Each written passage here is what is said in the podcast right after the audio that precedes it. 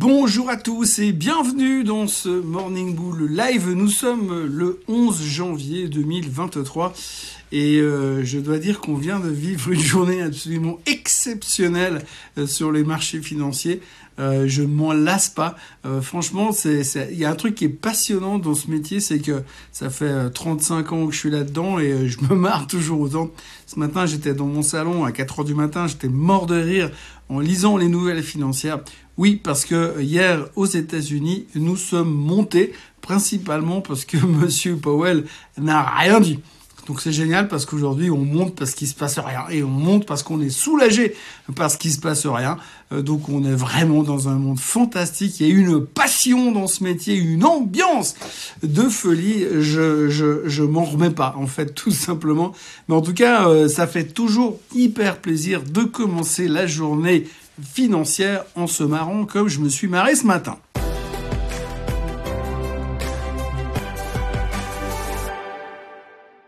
Donc pour la petite histoire, vous vous souvenez hier, Monsieur Powell était donc à Stockholm et il était censé euh, parler euh, de l'économie, des taux d'intérêt, de l'inflation, de la récession, etc., etc.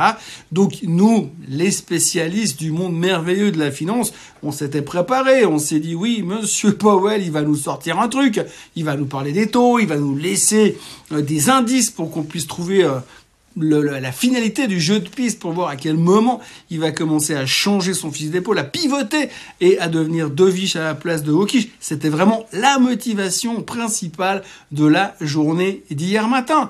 Et puis, euh, en fait, euh, il a rien dit. Il n'a pas parlé de ça. Il n'a pas donné d'inside, il n'a pas donné d'indice. Et donc, du coup, on s'est retrouvé à poil de nouveau à la fin de la journée en se disant, mais il n'a rien dit. Alors, on s'est dit, ah oui, mais s'il a rien dit, bah, c'est motivant, ça soulage, ça décontracte, parce que finalement, comme il a rien dit, eh bien, les marchés respiraient mieux. Et puis, c'est un peu comme euh, quand on, refuse, ça, ça, s'appelle, je crois, de la procrastination. Quand on se dit, il y a un truc de pourri qui va nous tomber dessus, mais on préfère pas en parler. Hein. Donc, si on le repousse de 15 jours ou 3 semaines, eh bien, généralement, ça soulage et on est moins inquiet. Et c'est ce qui s'est passé hier. Donc, le marché, je crois que c'est pour la première fois de ma carrière, est monté parce que le patron de la Fed n'a rien dit. Donc en gros, quand on est réduit à ce genre de choses, quand on est réduit au fait de voir monter les marchés ou se dire ah bah la nouvelle du jour, c'est quand même que la Fed n'a rien dit.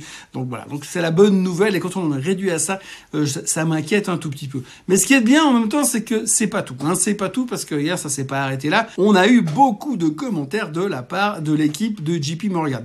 Alors JP Morgan, c'est une banque d'affaires.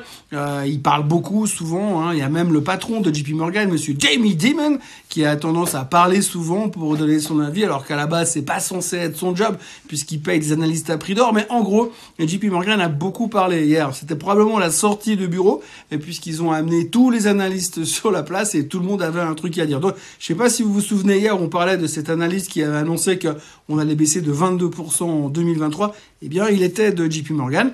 Et euh, alors, ils ont sorti le reste de l'équipe hier.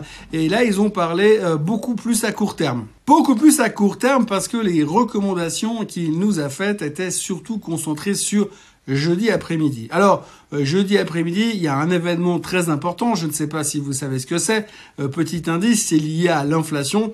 Oui, vous avez trouvé. jeudi après-midi, il y aura la publication des chiffres du CPI pour le mois de décembre aux États-Unis. Et donc, l'analyse de JP Morgan est venue hier et pratiquement durant toute la journée, il nous a expliqué que si l'inflation sortait, enfin si le CPI sortait plus haut que les attentes, le marché allait perdre 3% dans la séance. Hein. Si le CPI sortait en dessous des attentes, eh bien le, le marché allait prendre 2% durant la séance.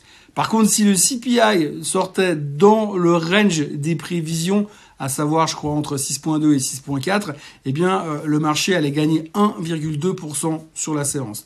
Donc là aussi, hein, on en est là. Les mecs, à 12 mois, ils sont à la ramasse. Ils se vautrent à chaque fois de 3, 4, 8, 10, 12%. Des fois, c'est en haut, puis c'est plutôt en baisse. bref, ils sont complètement à côté de la PAC. Mais là, ils sont en train de nous faire des prévisions pour jeudi après-midi, mais seulement entre 14h30 elle est 16h30, 17h. Pas plus. Hein.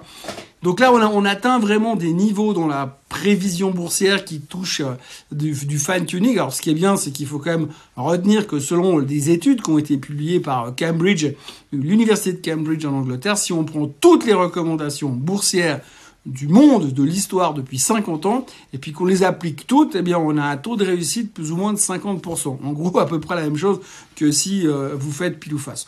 Donc, ça sert pas à grand chose finalement d'aller lire des papiers de recherche comme ça épais avec 300 euh, pages, dont 100 pages de disclaimer, le tout écrit en Arial 4, pour essayer de comprendre ce qui va se passer, parce que de toute façon, à la fin, ça reste quand même du pile ou face.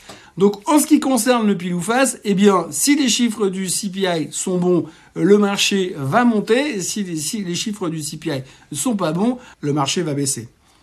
Voilà toute la finance résumée en quelques secondes. Mis à part ça, JP Morgan ne s'est pas contenté de s'arrêter simplement sur les chiffres du CPI, ils sont aussi venus sur la thématique du marché européen, donc ils ont recommandé de vendre les actions européennes. Bon, c'est vrai qu'on en a beaucoup parlé depuis ce début d'année. La France a déjà fait quasiment 6% de performance il est temps de prendre les profits selon le stratège de JP Morgan.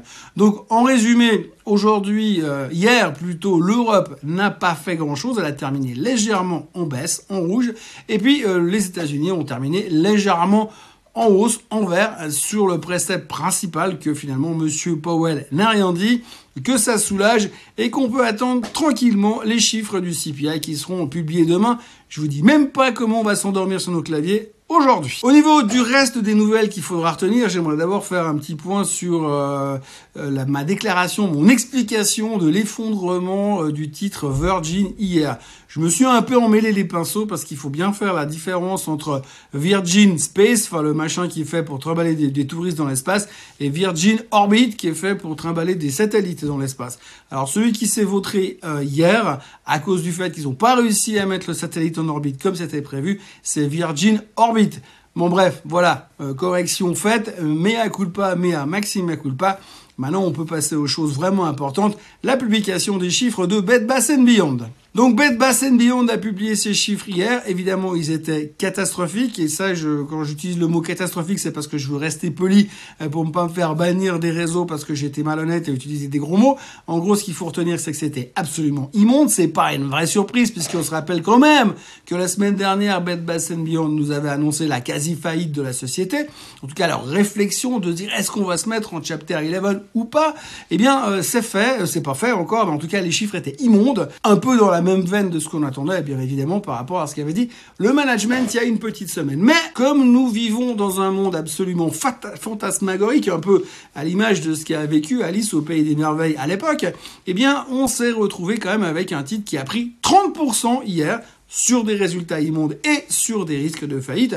Alors la thématique de, de, ce rebond massif, qui était le même que la veille, puisque le titre a pris 27% la veille, 27% hier, euh, simplement sur le fait que vu que le titre va aller en faillite, on se dit que les shorts vont devoir couvrir leur position short, donc forcément ça va faire du volume acheteur là, on touche à des niveaux euh, techniques absolument euh, géniaux et euh, je ne me lasse vraiment pas de me lever tous les matins à 4 heures du matin justement pour lire ce genre de choses. Au-delà de Bed Bath Beyond, aujourd'hui c'est la journée de la voiture électrique. Alors je ne sais pas si c'est la journée de la voiture électrique. En tout cas, ce que je sais, c'est qu'on en parle beaucoup dans les médias ce matin, à commencer par Tesla qui va investir 717 millions de dollars à Austin au Texas pour augmenter sa gigafactory euh, là-bas parce qu'il y a beaucoup de voitures à produire, bien évidemment. Donc ça, c'est la première nouvelle. Et c'est aussi euh, la première fois qu'on parle de monsieur Elon Musk et de Tesla depuis 48 heures. Ça faisait quand même vachement longtemps. Et puis la deuxième chose, c'est le journal Le Barons qui a publié un article assez euh, fouillé et assez intéressant depuis, enfin hier soir, sauf erreur, à propos des voitures électriques, en constatant que le nombre de ventes de Mercedes électriques est en train d'exploser depuis quelques temps, que la part de voitures électriques chez Mercedes augmente à vitesse grand V et que clairement bah, l'objectif de Mercedes c'est de venir bouffer Tesla. Donc euh, il y a un risque potentiel pour Tesla qui a déjà largement suffisamment de problèmes à régler en ce moment.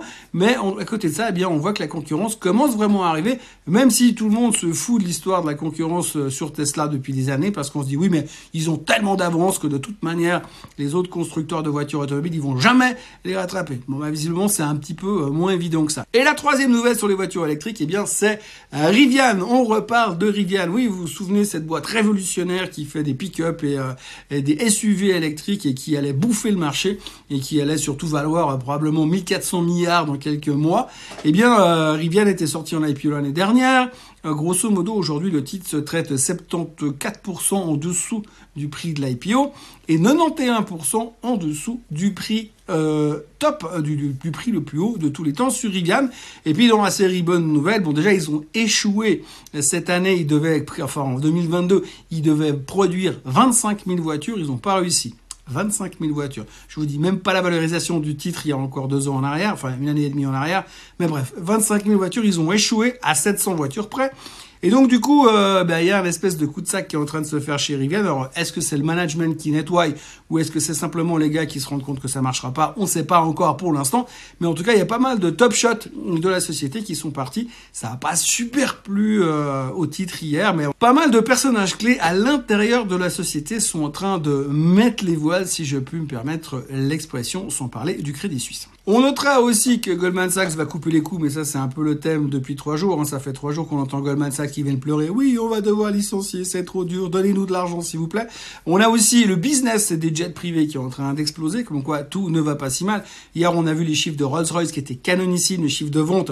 Maintenant vous avez le, business des jets privés qui cartonnent. Autant vous dire que on n'a pas tous les mêmes problèmes. Et puis pour euh, terminer dans la série euh, les bonnes nouvelles du jour sont de sortie, eh bien la Banque mondiale a décidé de réduire ses prévisions croissance pour 2023. C'est une surprise totale. Bien évidemment, personne ne s'attendait à ce genre de choses. Et puis, on notera encore au passage que la publication des inventaires pétroliers qui a été faite hier aux États-Unis montre que les inventaires américains sont en train d'augmenter à, vitesse grand V. Alors, euh, petite panique sur le baril qui est quand même passé de 75,50 à 74,40 une correction absolument magistrale. Et la raison principale, on ne sait pas trop, mais par contre, on s'autorise quand même à penser que potentiellement, vu qu'il y a eu des mètres et des mètres de neige euh, il y a quelques temps aux États-Unis, c'est quand même probable que les gens aient un tout petit peu moins consommé parce qu'après, il faut sortir de la maison, faut peler pour aller jusqu'à la voiture, faut peler pour dégager la voiture, ensuite faut peler avec la voiture pour aller jusqu'à la station-service. Donc forcément, eh bien, euh, ça va euh, baisser un tout petit peu la consommation. Donc les inventaires sont en hausse.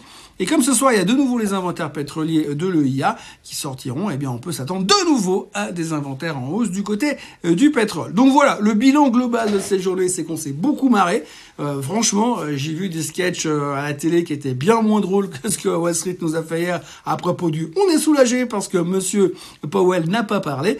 Et puis, ben, aujourd'hui, on va se concentrer donc uniquement sur attendre jusqu'à jeudi après-midi parce que jeudi après-midi, il y aura les chiffres du CPI. On aura au moins une bonne raison de se lever demain matin. Voilà, en ce qui me concerne, c'est tout pour aujourd'hui. Je vous encourage à vous abonner à la chaîne Suisse en français, à liker cette vidéo, et puis les autres aussi, vous avez le droit de les liker d'ailleurs. Euh, n'oubliez pas de revenir demain matin parce que c'est que jeudi, c'est pas encore fini la semaine, et puis demain on pourra parler, allez, je vous donne un indice. Ça commence par C et ça finit par I, mais on va en parler demain toute la journée. Moi, j'en parlerai que demain matin. D'ici là, passez une très très bonne journée. Le soleil se lève et puis euh, on se retrouve demain, même heure et même endroit. Salut à tous, bye bye.